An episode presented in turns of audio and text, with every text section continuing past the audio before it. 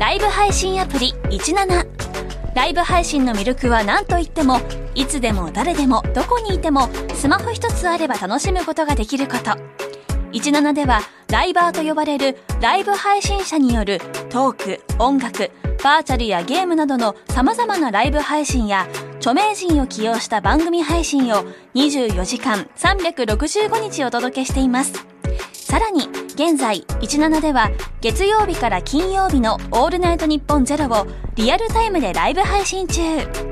パーソナリティやスタジオの様子を映像付きでお楽しみいただけるほか17限定のアフタートークもお届けしています。ぜひアプリをダウンロードしてお楽しみください。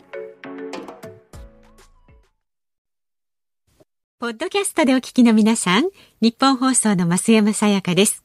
辛坊治郎ズームそこまで言うかは24時間ご意見対応型のラジオ番組です。辛坊さんへのニュースに関する質問や今日の放送を聞いての感想、明日の放送で扱ってほしいニュースなど24時間受け付けています。あなたが番組を聞いたタイミングでメールを送って感想やご意見をツイッターでつぶやいてください。お待ちしています。3月3日水曜日時刻は午後3時半を回りました FM93 AM1242 ニッポン放送ラジオでお聞きの皆さんこんにちは辛坊治郎ですパソコン、スマートフォンを使ってラジコでお聞きの皆さん、そしてポッドキャストでお聞きの皆さん、こんにちは。ニッポン放送、内田雄基です。ニッポン放送、辛坊治郎ズーム、そこまで言うか。この番組は月曜日から木曜日まで冒険心あふれる辛坊さんが無邪気な視点で今一番気になる話題を忖度なく語る、語る、すいません。すいません、すいません。えー忖度なく語るニュース解説番組です。あー、すごいリアクションしていただいてありがとうございます。えー今週は、えーお休みの増山アナウンサーに借りまして、今日まで、えー私、内田有紀がお送りしていますが、最後の最後に、オープニングで、内田内田祐樹くんはい、内田祐樹くん、はい。なんか女性アイドルみたいな名前だな。内田祐樹じゃねえのか？内田祐樹内田内田祐樹か。祐は、あー英雄の雄はい。木はあー基準の木元？基本のキー勇気とかはい、そうですね。ははい割と珍しい名前だね、い。はい。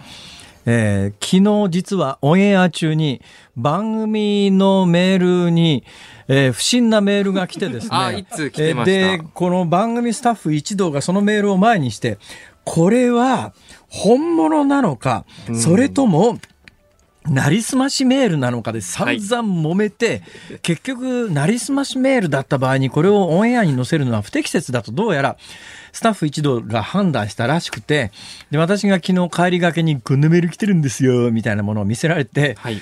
それはまあ、いや、なりすましにしても、うーん、本人にしても、まあ、出して問題のないような文面なので、まあ、それはどっちかわからないという形で紹介してもよかったんじゃないのみたいなことをぼそっと言い残して帰ったら、その後、えー、内田君、はい。どうやら本人らしいということで、そねれは確定ですか、はい。ご本人です。えー、じゃあメールお読みしますなちょっと待ってください。どうやって確定したの？あの、ご本人に聞きました。メール送ったって番組宛てに。メールしてただけどさ、増山さんは番組宛てにメールを送るか増山さら。増山さんだって内田君に直接送ってくればいいのにさ、番組宛てに送ってきて、えーはい昨日オンエアでしょ？で、オンエアの途中だから、まあ、なるなりすましメールみたいなものもそれなりに来ないわけじゃないので、はいスタッフとしてはそれは本物かな偽物かなって迷うよね、それ。まあそうですね、迷って。でまあ、あの番組終わった後ご本人に確認したところ、はい本人が間違いなく番組中にメールを送ってきていたといううこととであの増山さやかさんから実は昨日の本番中にメールが来ております。ご紹介いたしましょう。こちらです。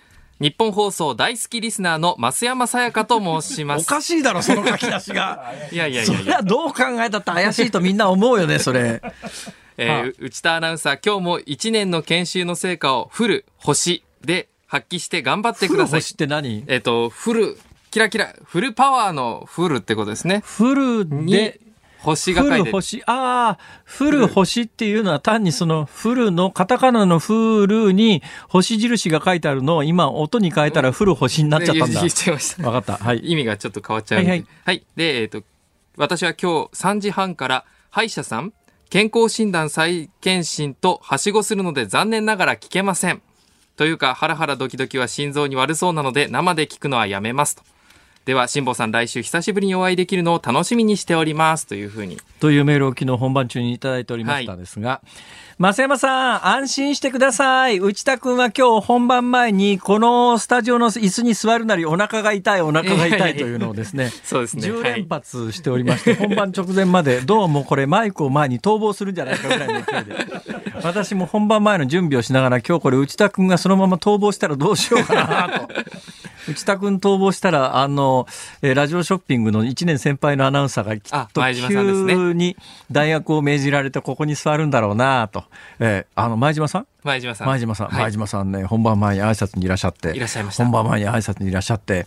あの、早稲田の後輩らしいね、彼女は。あそうですねねそれで、なおかつ空手を本格的にやってたということで、はいその辺でなんか空手の2、3発の型やってどっか行ってきましたけど、黒帯の黒帯ですか、はい私自慢じゃないけど、空手はこうですから。あツイッターにその動画が上がっているそうでああ、あの、うち、いや、前島、あの、ちょっと、まあ、いいんだよ。いいんだよ。無視すんなよ。なんで無視すんだよ。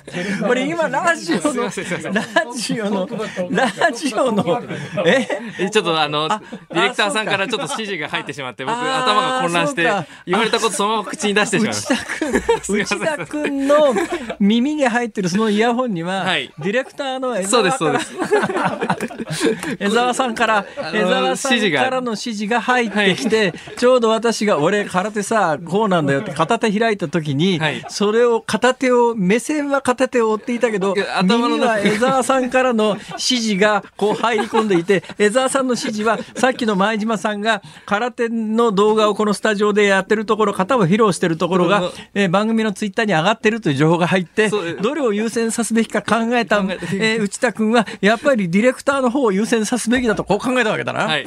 いや、それ、それというか、あの、ちちょっと話ちょっと頭がもうちょっと話戻すぞ、はい話戻すぞ、はい。俺さ、空手さ、実はこうなんだよ。こうっていうのは、これだよ。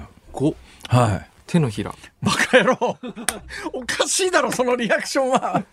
普通、ストレートに言えよ、ストレートに。もう一回、もう一回行くぞ。はい。俺さ、空手一流糸使いこれなんだよ。5段ですか？5級。5級？あ、これ、これか？そう。これか？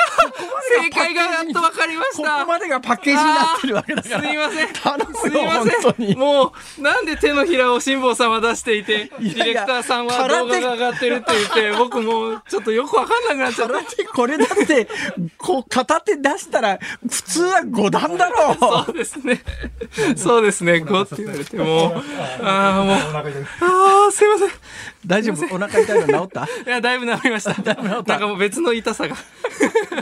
別の痛さが。別の痛さがえーそんなことなんでね、はい私、あの、空手5級なんですよ。はいえー5級で緑帯、緑帯なんです。あ、緑帯。はい。空手5級の緑帯なもんですから、空手5級の緑帯って言うたって、えー社会人になってからはい2年ぐらい本気でやってたんですよ。はい。で社会人になってから本気でやってて、大体まあ最初に取るのが5級なんですね。はい子供はもっと小さいところの、もっと低い級級から1級ずつこう上がっていく。まあそれ自体が子供に空手を教えるというか、なんか向上するモチベーションみたいなもんで、一つずつ級一つずつ上げていって、はいえー、2級1 1級、うん準1級、まあなんかそんなんであって初段に至るわけですけれども、えーで、さっき聞いてたら、彼女は小学校の時に初段を取って、もう一遍高校で初段を取り直したということで、まあちゃんとした黒帯の人ですわ。そうですね、有段者。有段者。で、えーで私は5級の次が2級だったのね、そはい。の私が通ってた道場は。はい。で2級に上がると次初段っていうような、大人はそうなんだ。子供はもうちょっと細かく、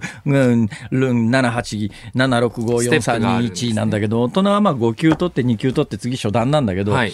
もう5級まで取った時にこれ以上の上の段にあれで結構ね大人が初段取ると空手の初段取るとねなんか警察に嘘か本当か分かんないんだけれども、はい。えー登録されるかされないかでなんか実際傷害事件みたいなのを起こした時に、えー普通の人が傷害事件を起こすよりも罪が重くなるって話があるわけですね。つまり武器として、はい。えー武器携帯みたいなものと、はい。武器を使ったのと同じ扱いになるからって、だけど一生懸命練習して初段取って、ね、今後内田君が片片片手を出した時に、はい。俺のこれを無視して一発どついた時にいやいやいや。バチコンってどついた時にそれで警察になんか罪重くなるの嫌だなと思ったからもうそれはい5級以上は取らなかったんですけど、あー。でもまあそのぐらい何年か真剣にやってたんで、はい。何年か真剣にやってると大人がうまい下手は見えてくるわけです。よ、はい。全くやってないとうまいも下手も分かんないんです、はい。多分ね今内田君はね人がニュースを読んでもうまいか下手か分かんないだろ？まだなかなかその、そもそも自見分がうまいか下手かは分からないはずなんだよいや、まあ下手だとは思ってますけど。まあ、自分がうまいか下手か本当に見えてくるのは、はい人が読んでるのがうまいか下手かが見えてこないとはあ見極めつかないんですよ。なるほど。ね、内田君のニュース読みはごめんこの番組でも実際あのこの短い原稿しか読まないからこの、ねはい。内田君の役割としてはだから本格的なニュース原稿をこの番組で読んでるのを聞いたことがないから歌かうまいか下手か分かんないんだけど多分まあ下手だわな常識的に1年目だから、だけど45年経ってくると人が読んでるのがうまいか下手かが分かってきた段階でやっとそこから遅れて自分が向上していくから長いんだよ道のりは結構。そうですね。ええ俺なんか本当に自慢じゃないけどね、ニュース読みが下手で下手で。あそうだとにかくうまいか下手か分かんないと向上しようがないんだ、これが。確かに。まだね、内田君。今、そのレベルだからね。いや、もう本当に勉強させていただきます。頑張ろう。はい。大丈夫だよ。あの、非常にね、えー勉強を私もさせてもらってる感じでね。いいいや、本当にありがたいなと思ってます。ものすごく公式見見解だな。まあいいか。松山さん、こんなんです。大丈夫ですよ。安心してくださいね。ボロボロでした。お腹痛いらしいですけど、もう一遍言うよ。もう一遍。俺さ、内田君、はい空手これなんだよ。え、五段ですか？5級。ええバやっぱ下手、カにするかやっぱ下手だな、僕。やっぱ僕下手でした。すいません。大丈夫。今は下手だけど、はい。確かに、紛れもなく下手だけど、紛れもなくどうしようもなく下手だけど、はい。どうしようもなく下手です。オンエアのレベルに達してないぐらい下手だけど、本来これを電波に乗せていいのかレベルの下手だけど。いや、でも、やっぱり、あのーえ、ラジオ局に入ってきて、え、真剣に研修を経てね、はい。もう間もなく1年という、あなたは少なくとも、俺ラジオ素人だから言っちゃなんだけど、テレビはなんだかんだ言いながら、あの、30年サラリーマンやったし、えーその後10年似たようなことしてるんで、まあ、ある程度は分かってるけど、ラジオはね、中途入社みたいなもんだから、プロパーで入社してきた内田君みたいなちゃんとした教育を受けてないので、まあまあどこまで行っても素人だなっていう感覚はずっと残ったままやらせてもらってるんですが、まあそんなこと言ってても、拉致が開かないので進んでまいりましょう。どうぞ。はい。えー中華、今日内田君、はいこの番組最終日らしいね。そうです。今日が最終日なので。なんだよ、その晴れ晴れとした顔は。いやいや、違います。まだまだ本当は、頑張っていきたかったんですけれども、今日が最後ということで。嘘つくんじゃないよ。笑顔で言うな、笑顔で。笑顔じゃないですよ。どうぞ。はい、えー、株と為替の値動きです。今日の東京株式市場日経平均株価は反発しました。昨日と比べて150円93銭高い29,559円10銭で取引を終えました。為替相場は現在1ドル106円90銭付近で取引されています。昨日のこの時間と比べて10銭ほど円安となっています。といった感じです。はい、えっ、と、今日のニッポン放送、辛坊治はい郎ズームって誰に答えたの？ディレクターさんに答えちゃいました、今僕。頼むよ、本当に。すいません。もうすいません、本当に。いやいやいやいやいやいやいやいやいやいやいや。いやいやいやいやいや。いや内田君テンション上げようはいテンション上げよう。大丈夫大丈夫。テンション上げていきます。なんならあのアドレナリンの注射かなんかしてやろうか。はい、いやいやいやブチュッ。よし。えー、ニッポン放送、辛坊治郎ズーム、そこまで言うか。この後は、昨日から今日にかけてのニュースを振り返る、ズームフラッシュ。4時台には元北京放送アナウンサーで、現在は日中韓の交流事業を手掛ける、張恵子さんと一緒に日中関係にズームしてます。っるなそして5時台は新型コロナワクチンのニュースに取り、えーニュースを取り上げます。はい。えー番組ではラジオの前のあなたからのご意見をお待ちしています。メールの方は、zoom.1242.com、zoom で、zoom です。zoom.1242.com。番組を聞いての感想は、ツイッターでつぶやいてください。ハッシュタグ、漢字で辛坊治郎、カタカナでズーム。ハッシュタグ、辛坊治郎ズームでお願いします。ニッポン放送、辛坊治郎ズーム、そこまで言うか。この後は、ズームフラッシュです。東京有楽町ニッポン放送からお送りしています、辛坊治郎ズーム、そこまで言うか。このコーナーでは、辛坊さんが独自の視点でニュースを解説します。まずは昨日から今日にかけてのニュースを1分間で紹介する、ズームフラッシュです。昨日発売された今年1月の有効求人倍率は前の、あ失礼しました。昨日発表された今年1月の有効求人倍率は前の月より0.05ポイント上昇して1.10倍でした。建設業ではリモートワークのため改修工事が増え、新規の求人数が去年の1月と比べると11.9%増加。一方、宿泊や飲食サービス業では37.5%の減少となっています。日産自動車前会長のカルロス・ゴーン被告が保釈中に中東レバノンに逃亡するのを手助けしたとして、東京地検特捜部は昨日、アメリカ国籍の親子2人を犯人隠避の容疑で逮捕しました。2人はゴーン被告の不法出国の前後およそ7ヶ月間にゴーン被告から9回にわたって136万2500ドル、日本円でおよそ1億4600万円の送金を受けたことも判明しています。今月25日にスタートする東京オリンピックの聖火リレーの詳細なルートが発表されました。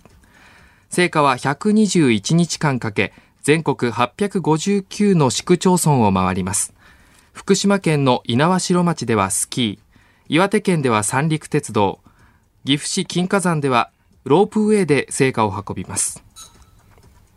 埼玉県の大野知事は首都圏1都3県が緊急事態宣言の2週間延長を政府に要請する方向で調整していると報じられたことについて延長で合意した事実はなく近い時期に1都3県で調整すると述べました現在33の都道府県に進出している料理宅配のウーバーイーツジャパンは今年中にもサービス地域を全国に拡大すると今朝の日本経済新聞が伝えましたおよそ10万人いる配達員も最大で20万人に倍増する見通しです悩むな、菅総理。はいえーまあ、昨日お伝えしたように、突然東京都、政府が発表する東京都の重症病床の使用率が半分以下に下がったんですよ。これはもう今日あたり、えー毎日新聞、産経新聞あたりが社会面にかなり大きく書いてきて、昨日の俺のニュースを聞いたんじゃないかぐらいな勢いなんですけど、まあ、それは横へ置いといて、はいえー政府としては、もう緊急事態宣言を、もうそもそもね、菅さん出したくなかったところがあって、はい東京都知事に、まあ、年末年始に詰められて、もう出さざるを得なくなって、で、はっきり言って、緊急事態宣言出したその日から、えー感染者数減ってるからね、そおかしいだろ、こんなこと。科学的にありえないよね。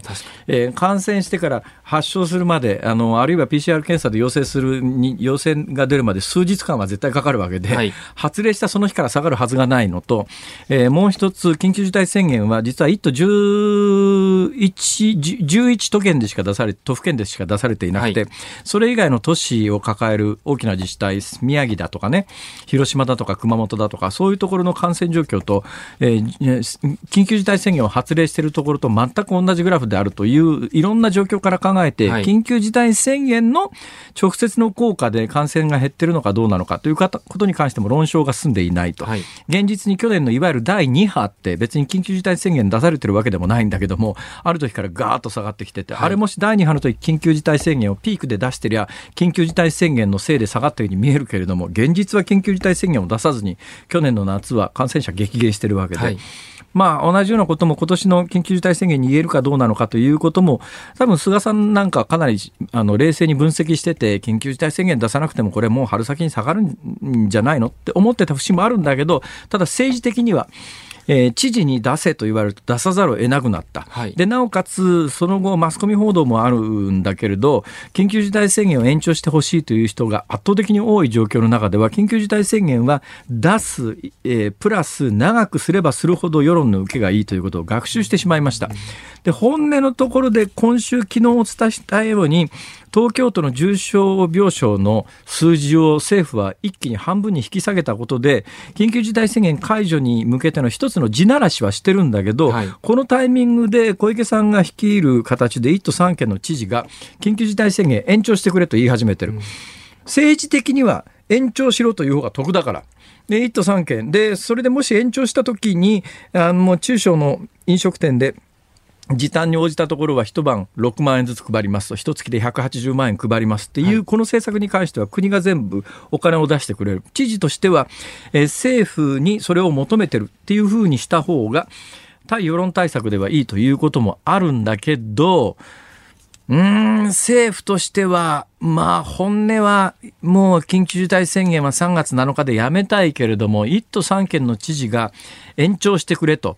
これパフォーマンスで言ってるのか、本音で言ってるのか、どっち転んでも、政府としたら逆に私が菅総理の立場なら、いいよ、そう言うんだったら、1都3県が延長してくれと言ってますから延長しますって言った方が、自分の支持率も下がらずに済むだろう。ということも当然考えたときに、解除できる、解除するための地ならしは始めているんだけれども、この1都3県の知事の昨日、今日あたりの動きを見ると、政治的にもし菅総理が下手れならば、えー延長するね、再延長は。再延長。はい。だからそこはね、政治決断なんですよ。決断できる政治家かどうかっていうのは非常に重要で、でえー大阪の知事は、うん、同じような構図であったんだけれども、はいもう解除しました、はいでこれかなりのリスクは負ってます。つまり何かの原因でもう一遍感染は拡大するリスクが必ずある。はい。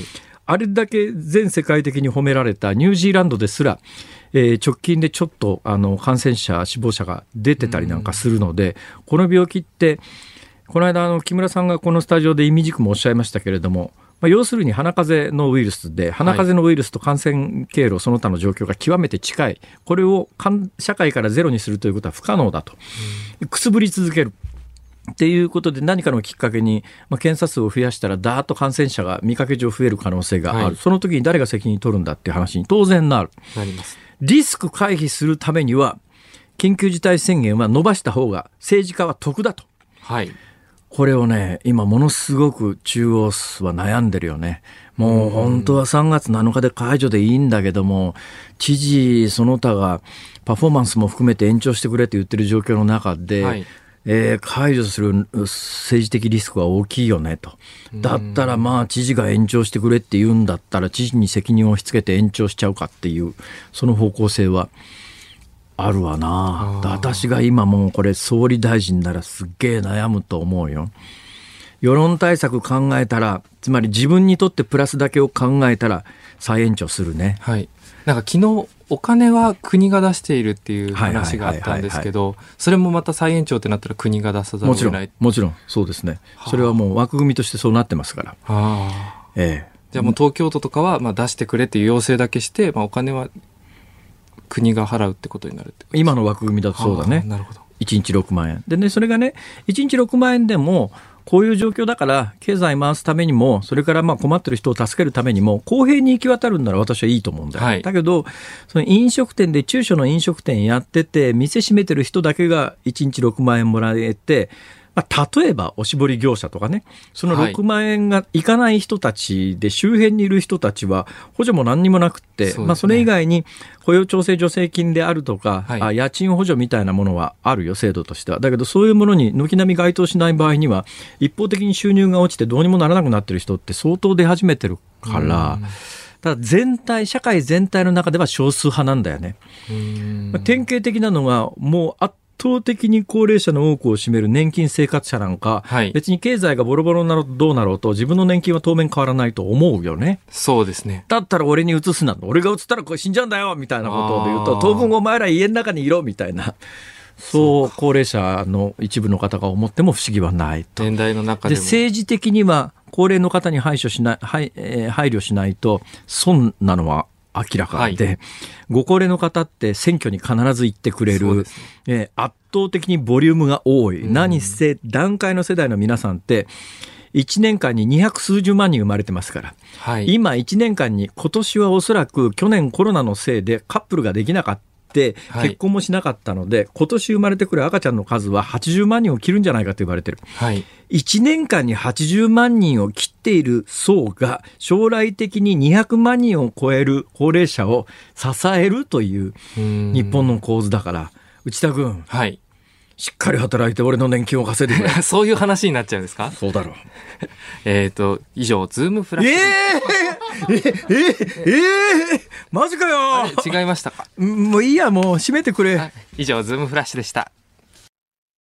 3月3日ひな祭りの水曜日。時刻は午後4時を回りました。東京有楽町日本放送第3スタジオから辛坊治郎と。内田裕樹がお送りしています。今週はお休みの増山アナウンサーに代わりまして今日まで、えー、日本放送入社1年目の内田裕樹がお送りしています。入社1年目だもんな。丸1年経ってないんだもんねまだ、ね、はい1年経っておりません、えー、研修をずっとしてて、はい。えーまあ、先週今週ぐらいにバタバタバタと生放送の、はい。結構長い番組を担当することになってそうですね。どうですか？感想は？本当にもう生放送というのはもう普段練習で喋ることとはもう全く全く次元が違うことだなというふうに思いますし。もうそりゃそうだね。練習でし、まあだからね練習なんかいくらしてもね役に立たないとまでは言わないけどさ、はい。まあね、生の実際のあのね、リスナーさんが聞いてらっしゃる状況の中で喋るという訓練をどのくらい重ねるかというね、はい。この商売はね、まあ私もテレビ中心に40年ぐらいやってますけども、はいつくづく思うのはね、場数です。数こなさないとどうにもなんないね、これ。はい経験値うん。貴重な内田君にとっての経験になることを祈りながら。はいえメールいただいてますか？はい、メールいただいています。えー兵庫県尼崎市のゆうたんさん。ほいほい。辛坊さん、笑いで新人さんの緊張をほぐすのもいいですが、失敗した時に立て直すリラックス方法なども教えた方がいいのではないでしょうか？う。そうですね、えー失敗した時はいにできる一番いい方法は、はいその場から逃げる。逃げる 今、いいですか？え、あれ？いいわけないだろ。はい、失礼いたしました。ええそうですね。まあ、いろいろ失敗はありますからね。はい。えー一番ひどい失敗なんてね、あの、テレビのニュース原稿って、今こちらのスタジオに来て、今宮崎さん読んでるじゃないですか。はいニュース原稿って1枚の尺っていうか長さがバラバラなんですよ。結構そのバラバラで自分でそれを切ったり貼ったりなんかしながらこう読む。はいね。だから多分今の宮崎さんをはじめとするここの報道記者の皆さんは自分で最終的な原稿まで作るという、はいそういうことも含まれてる。だけどテレビのアナウンサーって分業制だから、まあ読むだけなんですよ。はいで、テレビのニュースの場合は紙1枚 A4 版を横に置いて、はいそこに20秒分のあの文字が並んでるわけです。はいと1分ニュース、まあ、基本1分なんですね、ニュースの長さは。はい。で、まあ、最初10秒リードっていうのは顔出しして喋ります。あとの50秒は VTR、昔はフィルムですけど、フィルムの映像が流れるところで、後ろでナレーション読むみたいにニュースの原稿を淡々と読んでいくんですが、はい。あの、読売テレビの今の社屋の前の社屋のさらにその前の社屋っていうのがあって、これがですね、はい。スタジオに行くのにワンフロア、階段全速力で走って降りなきゃいけなかったんです。で、本番直前になって、もうあと本番まで1分みたいなもんで原稿が揃って、ダッと原稿を掴んで、スタジオに全速力で走っていって、はい。読み始めたのはいいんだけども、は1枚大体20秒なんです。はい。頭最初のリードっていう部分を読んで、次2枚目送って、3枚目読もうと思ったら、手元に原稿がないんです。え？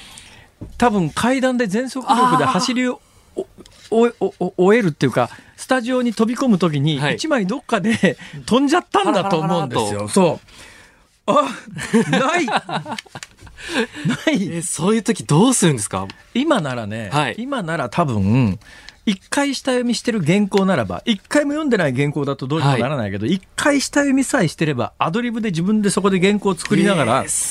やることは可能だと思いますけれども、はいその当時私そんな力がなかったんで、どうしたかというと、はい目の前にもう映像が流れてるわけですよ。テレビ見てる人は単に映像を見てニュースに聞いてるわけですね。ですねはいで、私はそこの部分20秒読まなきゃいけない。そのはい20秒読む分の原稿が手元から消えてるわけですよ。はい一瞬考えて黙ることにしたんです。黙ったんです。で、へー20秒間をこうじ時計見ながら20秒時間計って、はい。20秒目から何事もなかったように次の原稿を読み始めたんです。すごい、でも。それで最後にね、5秒ぐらい時間を上げ、はい空けて、最後顔出しに戻るんですけど、はいえー機器の不具合で一部音声が途切れましたいたします ごい起点。いや、来てんじゃねえよ。俺、外出てって技術さんに殴られたよ。人のせいにすんな、バカ野郎おっしゃる通り。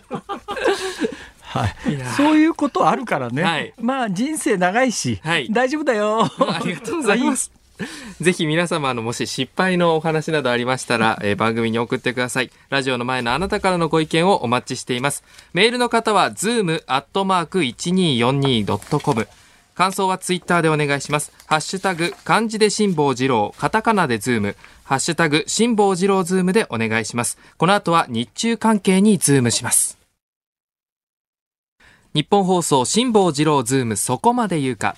辛坊さんが独自の視点でニュースを解説するズームオン。この時間特集特集するニュースはこちらです。すいません。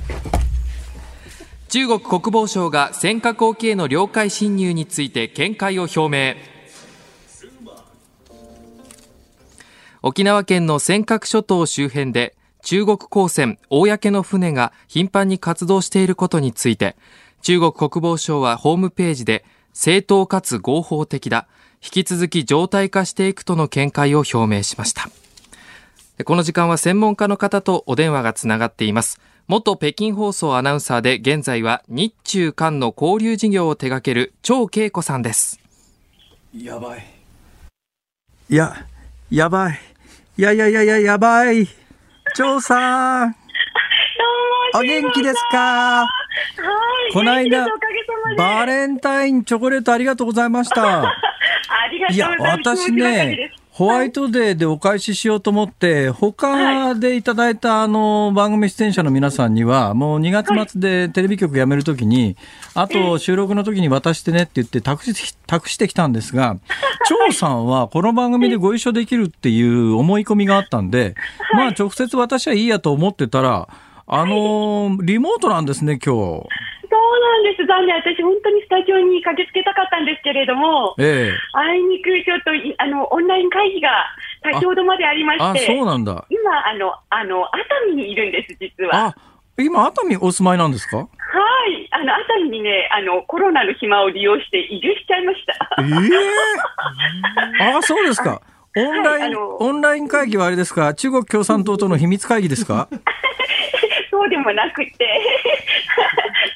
あの、地方の、そうですね、間との、その、あの、せ特許に関する問題でした。あ、そういうのやってらっしゃるんだ。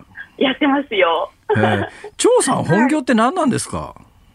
本業は、本当に日中間の国際会議とか、イベントとか、そういうものをトータルでマネジメントする。はい。例えば、えあの同時通訳必要でしたら、そこに通訳とか、同時きあの通訳の機材とか、ええあるいは司会者とか、あのコメンテーターとか、そういうものを配置する、そういう仕事をやっています。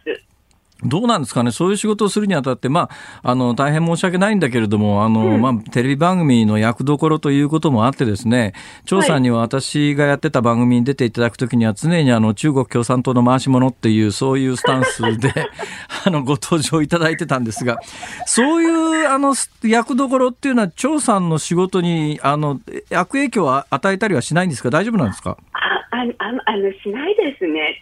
あのやっぱりみんなあ普段こう接しているとどういう人か分かっているので、ええ、あのこれってやっぱり交流が大事なんですよね。はい。だから、うん、あのテレビだけで見ると誤解する人たちが多いんですけども、あの一緒に接してみると全然違うっていうことがみんな分かっているので、いや、まあ全然違うとは思わないんですけどね。全然違うとは思わないんだけど、でもね、確実に一つ言えるのは、確かに中、あの、張さんは中国共産党の政権の代弁者のような発言をよくされますけれども、でも、やっぱり張さんって、あの、それだけ日本語を巧みに操るということで、日本にお住まいで、日本嫌いだったらそんなことにはならないわけで、やっぱり張さんみたいな方をね、やっぱり日本は大切にしなきゃいけないとね、私はつくづく思うんです。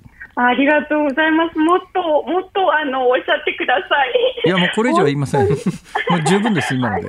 いや、ちょっとね、でご、ごめんなさいえっ。とで、多分ね、張さんにはね、あれ、できれば今後も何回も私がやってる限りは出ていただきたいんですが、あだから長い話になるんで、えーまあ今日は当然のことながら、あの、尖閣問題や中国共産党のいわゆる国際関係、国際問題に関するスタンスとも聞きたいんですけど、そもそもの話を教えてほしいんですが、張さんって、えーまず、例えばね、中国で女性に年齢聞くのは失礼、どのくらい失礼ですか？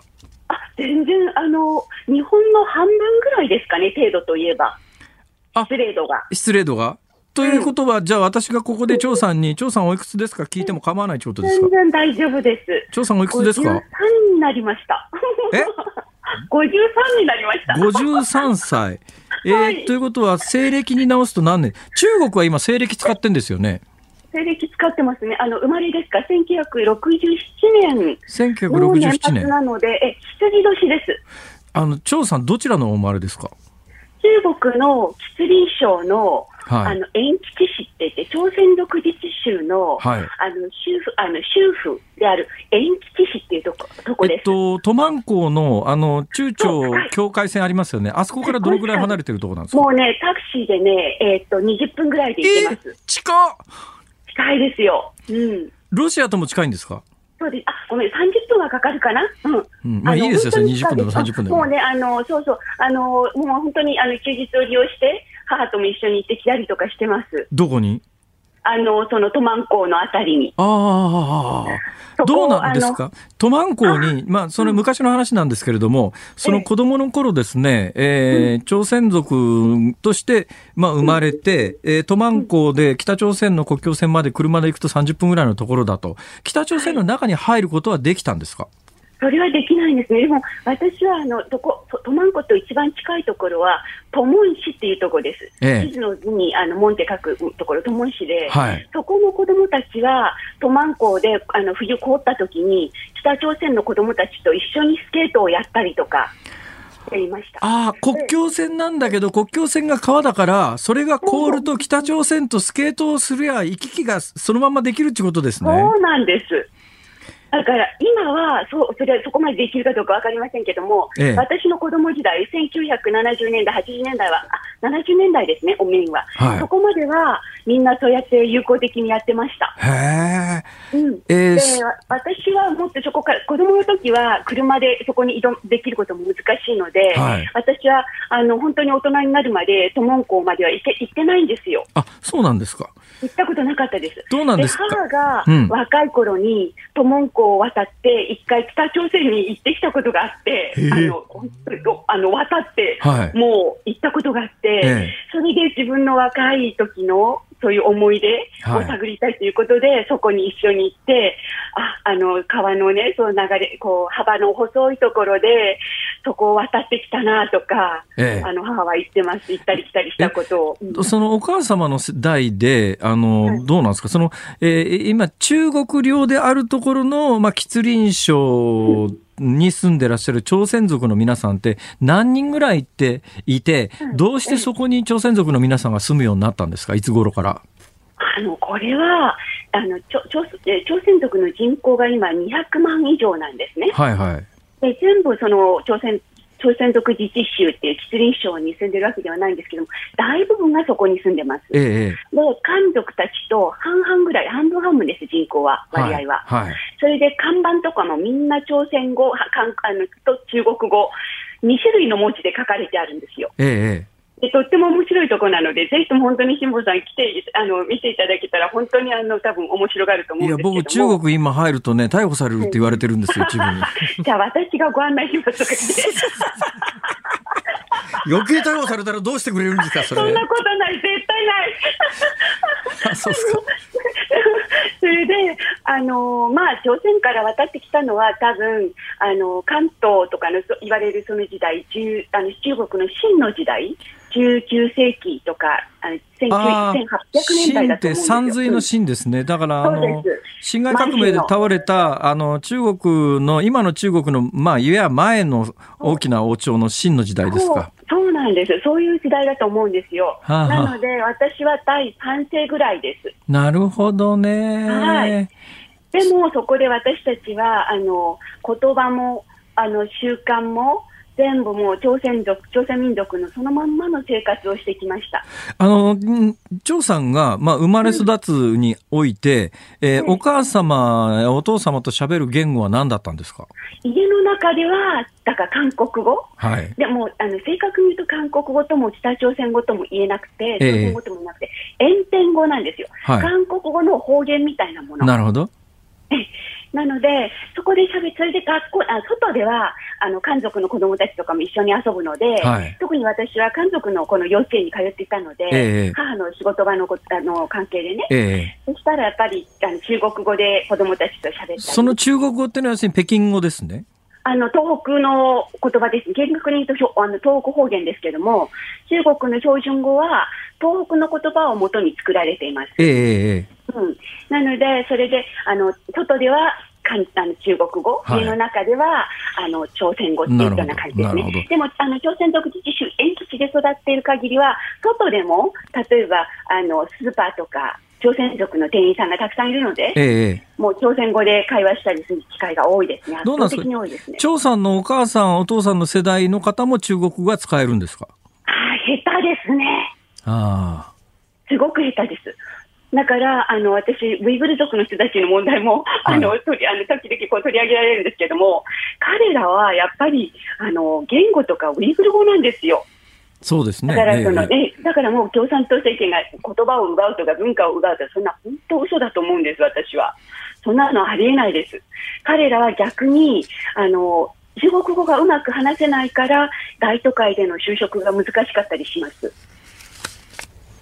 うんそれぐらいやっぱりちゃんと民族の習慣を守ってこう生きているっていうのは私はこれこの点はあの共産党は素晴らしいと思います。日本にいる在日とかを見て彼らのそういう歴史とかそのあの本とか見ていると読んでると本当にかわいそうだと私はあ日本の在日でなくてよかったと思ってます。ああまあ、だから、個人の選択の範囲と国家が強制するって範囲、話になると、ちょっとまた別次元の話になっちゃうんで、今日もちろんその話を聞きたいんだけれども、その前に、ちょっと私の個人的な調査の、えー調査に対する興味から解決させてください。ごめんなさいね。えーだから、多分ね、今日一回の出演では終わらないと思うんで、キンキン調査ちょっともう今この時間から言うのもなんなんですけども、キンキンちょっと、もうちょっと外交、中国国内問題の話を聞かせてほしいんですが、張さんね、張さん今日本語を完璧に喋るじゃないですか。あの、中国の東北地方って、まあ、言えば中国の中でも辺境ですよね。はいその辺境で1967年生まれの方が、日本語を勉強する機会ってどこでどうやってあったんです？辛坊さんね、あのね、中国はほら、東北、昔、満州と呼ばれて、はい。日本があのこう植民地化あのしてとこ時があったじゃないですか。まあまあ、そうですね。満州国というのを作ったことがありました。はい。そうそう。その時にええ言葉をやっぱりあの中国語とかその朝鮮語を喋らせなかったんですよ。だからみんな日本語を喋らなければならなくて、学校で日本語を勉強していた朝鮮族とか漢族とかいっぱいしたんです。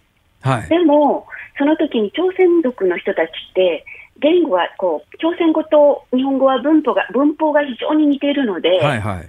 やっぱり上達が早いんですよね。ええ。なので、いろんなこう東北にはあの私がだから80年代、えー前編朝鮮独自自主で勉強していた時に、中学生の時に、あの日本語の先生が、えー朝鮮族の先生がたくさんいたんですよ。非常に優れた先生たちが。ああ、満州国時代に日本語教育を受けた世代が、張さんの子供の頃には周辺にたくさんいたってことですね。そうなんです。それで、あの、大学受験の時に、ええあの、外国語を一つ受けなきゃダメなんですけれども、はい。漢族の学校では英語を教えていたんですよ。ええええ。でも、朝鮮族の学校、私が通っていたのは朝鮮族の学校だったんですけども、はいはい。朝鮮族の学校では日本語を教えて、日本語で勝負した方が、やっぱり有利なんですあ、よ。受験の時に？もちろん、はい。ほうほと総合点数を見るので。う。はいはいはいなはい。ので、私たちは朝鮮族の学校では、外国語を日本語として、あの、勉強して、には、日本語を外国語として勉強して、大学受験でなるほどね挑戦していたんですよ。なるほどね。そうなんです。で、先生たちも本当に日本語が上手くて、ええ。うん。どうなんですか？その日本語勉強してるときに、日本語を学んで、その向こう側にある日本文化であるとか、日本の歌であるとか、まあまあ、今だったらアニメとかドラマとかありますけども、そういうものって同じように入ってきてたのか、そういうものとは全く切り離されて、言語としての日本語だけがあったのか？それがもももちろん入ってきましたよ。その時、一休さんとか、一休さん？あ一休さんとか、はいはいあと山口百恵さんええ。の赤いシリーズとか、はあ、あの時代か。あとうん。あと、その、えっと、ふんどの川を越えてっていう、その、はいはいあの、高あね倉健さんの映画とか、ええええええあと、あの、栗原小町さんの映画とか、ええ。だから私、い今も栗原小巻さんに時々中国語とか韓国語をあの教えてます。え、栗原小巻さんと今交流があるんですか？ますよ。栗原小巻さんって何か一時期、ソ連かなんかと関係深かった時代があったようなロシア語はす。すごくお得意で、バレエ、ねババレエをやっていた方なので、あ、それでか。ええ。それでロシア語も、あとロシアの映画にも、あの、ロシア語、ロシアと日本との合作映画にも出てたんですそうですね。はい、はい、うん。そうですね。今もとっても美しい方でね、私大好きなんですけども、うん。それで、あの、一時国連のユニセフの大使をやっていて、ええ、それで韓国とか中国でのイベントに参加したときに、はい。ぜひともそちらの言葉で挨拶をしたいとおっしゃっていて、はい。それで私がその挨拶文を作ったり、あのえっと、もちろん小牧さんが日本語で作ったものを訳して、なるほど読み方とかを教えたりとかしてましたいや、あの、張さん、張さん、いや、あのね、張さんの話、本当面白いんですよ。あの、はい次回はぜひですね、中国共産党の代弁者としてぜひ暴れていただきたいんで、キンキンまたぜひ、あの、あの、今度は直接できればお目にかかってチョコレートを渡したいんで、お願いします。お伺いしたいです。ありがとうございましした。こちらこそ、すみません、はいこんな話よろしかいや、ったですか？すごい面白かったです。ありがとうございました。もっと面白い話いっぱいあるので、ぜひ読んでください。お願いしますはい、どうも失礼します。はい、張恵子さんでした。ありがとうございました。3月3日、ひな祭りの水曜日、時刻は午後5時を回りました、辛坊治郎です。ニッポン放送内田雄基です。今週はお休みの増山さやかアナウンサーに代わりまして、今日までニッポン放送入社1年目の内田雄基がお送りしています。ほうほう。ということで、えー辛坊治郎ズームそこまで言うか、ここで恒例のですね、辛坊さんのエンディングリクエストのコーナーです。やっぱね、今週内田くんの選んだ曲で月火行きましたけどね、はい。い、いですよ。本当ですか？ところで内田くん、はい。夏メロって聞いて意味わかる？懐かしい音楽というこまあ懐かしのメロディーっていう多分どっかの番組、歌番組のタイトルから派生した言葉だと思いますけれども、はいああ、あの曲懐かしいなっていう、まあこれはい世代によってバラバラでね、はい我々の世代で夏メロっていうとそうだな、西郷輝彦とか船木和夫とかさ、はいあの辺だったりなんかするわけですが、さあ、えー内田くん23歳、えー懐かしいなと思う曲、どうぞ。懐かしいなと思う曲。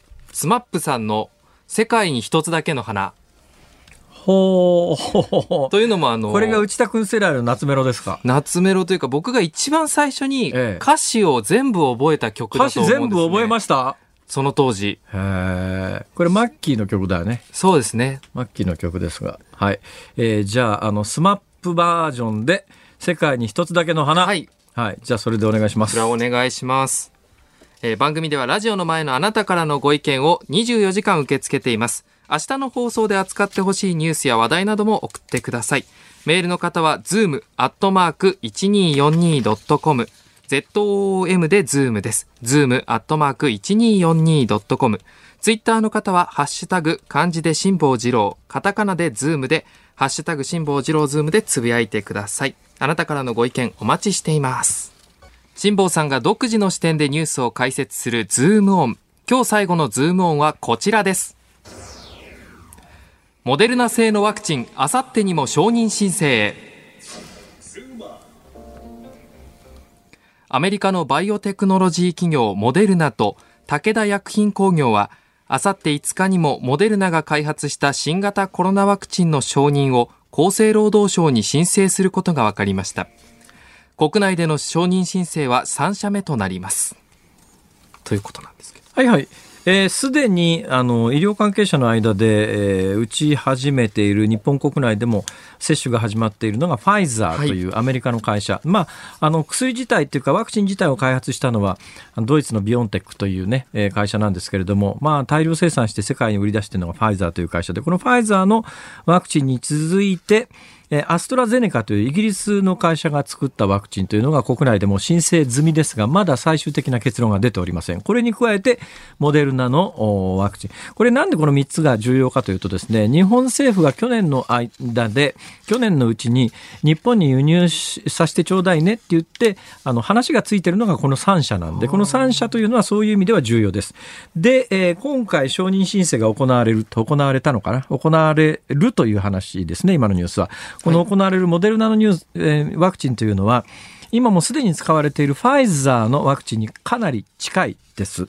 いわゆるメッセンジャー RNA という使うものを使う、えっ、と、ウイルスのトゲの情報の、まあ、RNA の配列を油のカプセルに包み込んで、体内に注入することによって、まあ、あの、最終的には国内に新型コロナワクチン、新型コロナウイルスに対する免疫をつけるという、同じ形のファイザーと全くと言ってもいいぐらい同じ形なんだけど、ファイザーのワクチンとモデルナのワクチンはどこが違うかというと、原理は同じなんだけども、はい、製品化された時の輸送に必要な温度管理、これが最大の違いですね。はあえー、ファイザーは当初マイナス70度。昨日は一昨日あたりのニュースで、いや、20度でも大丈夫みたいな話があったけど、あれはあくまでも2週間ぐらいは大丈夫ですよということなんで、半年間、安定して保存させようと思うとマイナス70度から80度が必要なんですが、はい、モデルナのワクチンは同じ方式のメッセンジャー RNA ワクチンなんだけれども半年間保存するのにそのマイナス70度80度は必要なくてマイナス20度ぐらいの管理でだから従来型の冷凍庫で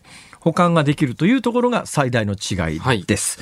はい、えー、でおそらくこれももうあのうん日本でも厚生労働省の認可は下りるはずなんで順次多分認可って申請した順番で降りてくるんで、はい、ファイザー、アストラゼネカ、モデルナという順番で、まあ、順次承認が行われて国内で流通するんだろうけれども、前にこの番組でお話ししたように、えー、どのワクチンを打ってもらうかというのを選択することはできません。はい今まで全世界的に報告されている臨床試験のデータからすると、ファイザーの臨床試験のデータとモデルナの臨床試験のデータはほぼ同じ数値が出てますから、はい、同じような効き方をするんだろうなという想像ができます。はい、アストラゼネカのワクチンは、えー、それよりもちょっとだけ発症を防ぐ力が弱いっていうか、えー、ファイザーとモデルナは95%前後、病気になる、発症するというリスクを下げられるという話なんですが、アストラゼネカが、これね、国とデータによってちょっと微妙に違うんだけども、はい、まあまあ70%から80%ぐらいっていうのが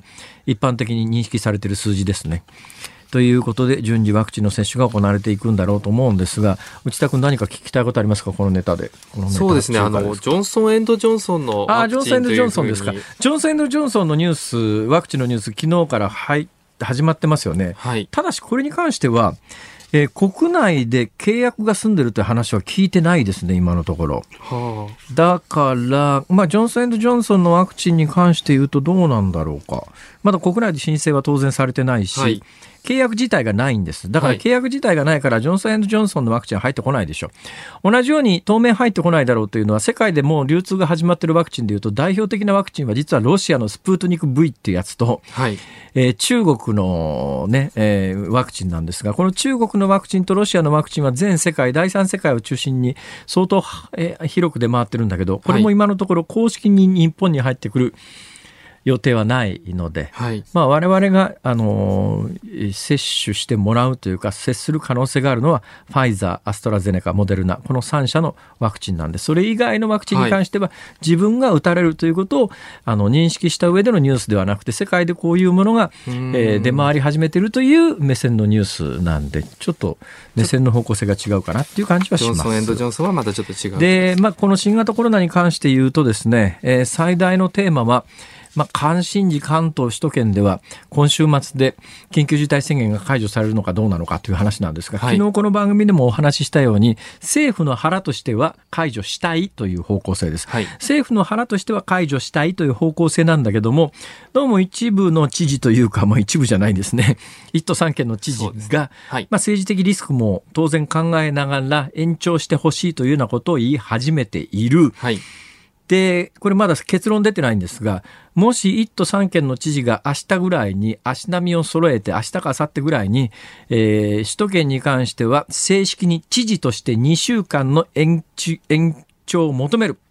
みたいなことを政府に言った場合は、はい、政府はおそらくそれを押し切って解除することはしない。だから、今、キープレイヤーは最終決定は当然これ法律の制度上、総理大臣に権限があるんだけれども、はい、現実的には知事の動きを見てるよね。だけど知事の動きを見てるんだけど、知事としては、昨日あたりから1都3県に関して延長してくれと言い出してるのは、政府は解除する方向性だということを、ある意味見切った上で言い言い始めてるところがあって、もしかすると自分たちの意見によって政府の判断が変わるということが鮮明に見えてきた場合に、それでも1都3県に関して延長してくれというかどうかは、これちょっと別問題です。あものすごい流動的ですね、この2、3日。ー微妙なニュアンスで。微妙な、だからお互いの駆け引きっていう。本来はだけどこういうことって駆け引きで決めるべきではないと思うんですが、現実には今その駆け引きが行われている。駆け引きで言うともう一つ、さっきの5時台じゃない、3時台のニュースコーナーで、はい。オリンピックの聖火ランナーの話がありましたよね。で、25日にスタートする東京オリンピックの聖火ランナーの詳細なルートが発表されました。聖火ランナー、聖火リレーが始まるのかっていうもう一つ最近よくテレビで取り上げられる。これはおそらくね、やると思います。はい。あのーやっぱりね、基本的に今、最終的に中止になるかもしれない。何か起きるかもしれない。だけど、東京オリンピックはやるということで今全部が動き始めてますから、はい中止するにしてもその判断がもうちょっと先になるんで、おそらく聖火リレーは始まるだろうと。いうふうに見てます。ちなみに岐阜県の金華山ではロープウェイで聖火を運ぶそうですが、はい。金華山ははい。宮城県にもあるんだけど、あ、時間がないわ。あ、ず、以上、ズームオンでした。お送りしているのは SMAPで世界に一つだけの花。流行りましたね。はいとってもいい曲流です。行りました。さっき私、中途半端に行って終わってしまいましたけども、はい。あの、オリンピックのね、聖火リレーにまつわって、岐阜県は金華山山でロープウェイで聖火を運びますはいっていうニュースがありました。はい。えー言いたかったのは、あの、金華山という、えー名称を持つ場所が日本に2つあって、一つが岐阜県、はいもう一つが宮城県なんです。へえ。へえですか、はい宮城県の金華山ってすごい有名で、どのくらい有名かというと、北太平洋で海難事故が起きると、全部この金華山沖という言い方で距離が表示されるんです。で私が遭難したのが金華山沖東方1200キロ。